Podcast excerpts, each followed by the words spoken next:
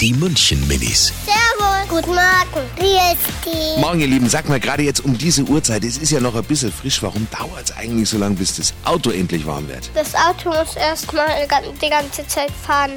Dann kann die Heizung erst anmachen. Ähm, weil der Motor ähm, erst mit statt Eiler vermur ist. Und dann wird es vielleicht wärmer erst.